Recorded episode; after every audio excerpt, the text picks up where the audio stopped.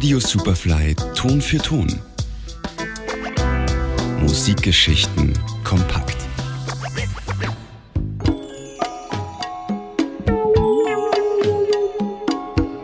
Ich will dich. So der Titel jenes Albums von Marvin Gaye, dessen Titelsong noch heute als einer der kontroversiellsten und gleichzeitig einflussreichsten Stücke in der Musikgeschichte bezeichnet wird. Wenn das Album I Want You, veröffentlicht 1976, auch keine der weltbekannten Hits Marvin Gayes enthält, so bietet es doch einen tiefen Einblick in sein künstlerisches Schaffen und auch in sein Leben.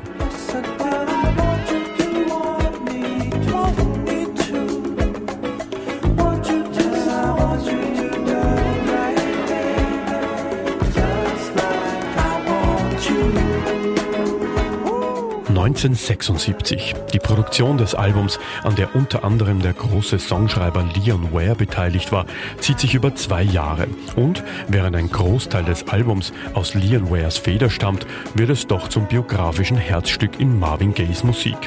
Aufgenommen und abgemischt wird das Album im Marvin Broom Studio. Dies richtet sich Gay am Sunset Boulevard in LA ein und ist zugleich Studio, Wohnraum und Nachtclub. Oh, In einer unbeständigen Ehe mit Anna Gordy, von Depression und Drogensucht gezeichnet, gibt es für Gay einen Lichtblick. Seine langjährige Affäre Janice Hunter, welche später auch die Mutter seiner beiden jüngsten Söhne wird. Der Musikredakteur Michael Eric Dyson schreibt, I Want You ist unmissverständlich das Produkt eines romantischen und erotischen Tributs an die Frau, die er innig liebt und bald heiraten wird, Janice Hunter. Entgegen der weitläufigen Meinung ist auch das Album Let's Get It On nicht seiner Ehefrau Anna Gordy, sondern Hunter gewidmet, wie Gay selbst bestätigt.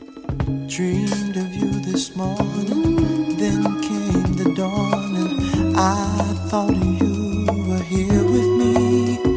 das Album wird in der ersten Zeit nach seinem Erscheinen von Kritikern gemischt aufgenommen, während es manche als bloßes Nachspiel des Hitalbums Let's Get It On bezeichnen, welches drei Jahre zuvor erscheint und auf der ganzen Welt gefeiert wird, waren sich andere sicher, dass I Want You eine große Bedeutung für den RB haben wird. Sie behalten recht.